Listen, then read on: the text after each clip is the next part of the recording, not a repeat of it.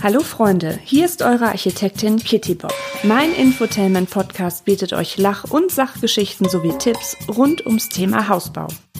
So, dann legen wir mal los.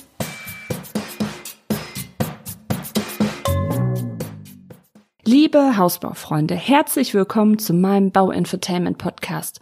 Als Architektin mit über zehn Jahren Erfahrung in der Planung und Bauausführung möchte ich euch Tipps für euren Hausbau geben. Außerdem habe ich im Laufe meiner Podcast-Folgen noch die ein oder andere skurrile Geschichte aus meinem Berufsalltag für euch im Gepäck. Ich würde mich sehr, sehr, sehr, sehr freuen, wenn ihr meinen Podcast abonniert und mir auf Instagram unter die Kittybob folgt.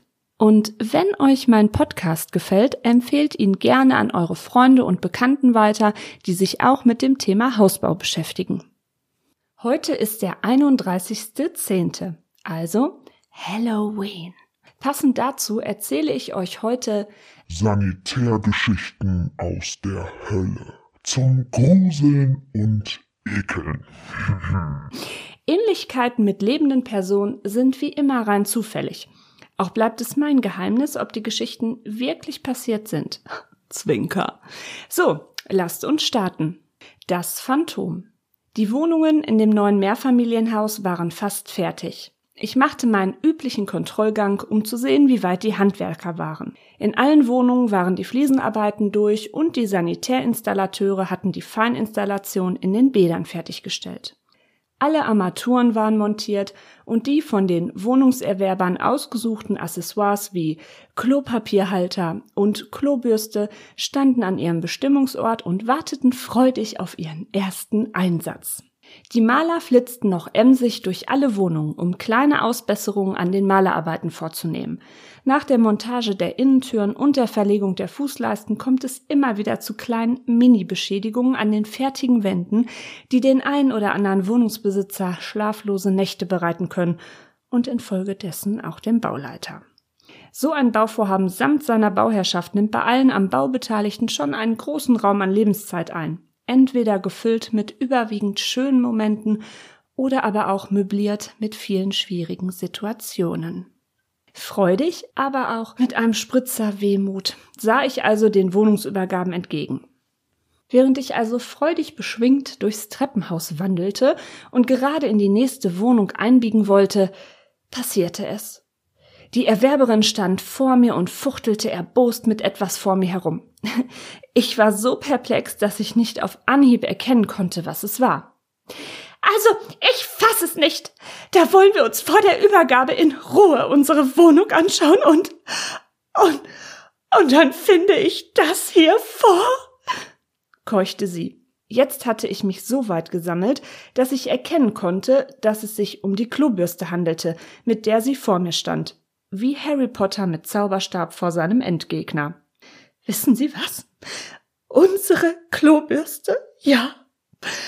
Unsere Klobürste, die wir mühsam bemustert und ausgesucht haben, wurde, wurde benutzt. Oh ja, das wurde sie tatsächlich. Mutmaßlich hatte einer der Handwerker in dem Bad schön ein abgeseilt und dabei nicht nur das WC eingeweiht, sondern auch die formschöne Klobürste entjungfert. Details erspare ich euch. Okay, das Bad war auch deutlich anziehender als das Bauklo am Straßenrand. Ich konnte mich bei ihr nur verständnisvoll entschuldigen, mit dem dezenten Hinweis, dass wir als Bauleiter nicht für die Kinderstube eines jeden am Bau Beteiligten verantwortlich sind. Aber immerhin hatte die Person die Klobürste genutzt. Auf unsere Kosten erhielten dann die Erwerber die gleiche Klobürste in neu. Bis heute konnten wir nicht nachweisen, wer dieser Bösewicht mit drückendem Stuhlgang gewesen war. Und ich stellte mir mal wieder die Frage, was ich in meiner Vergangenheit verbrochen hatte, um mir solche Situationen beruflich antun zu müssen. Spieglein, Spieglein. Auch wenn alle am Bau Beteiligten noch so sorgfältig ihre Arbeit verrichtet haben, kann es immer sein, dass erst nach Bezug des Neubaus Dinge auffallen, die vielleicht nicht in Ordnung sind oder die sich die Bauherrschaft anders vorgestellt hat. Die nächste Geschichte spielt mal wieder in einem neu errichteten Mehrfamilienhaus. Ein paar Tage nach Einzug meldete sich einer der Erwerber. Jedes Mal, wenn er duschen würde, würde der Duschkopf wegknicken.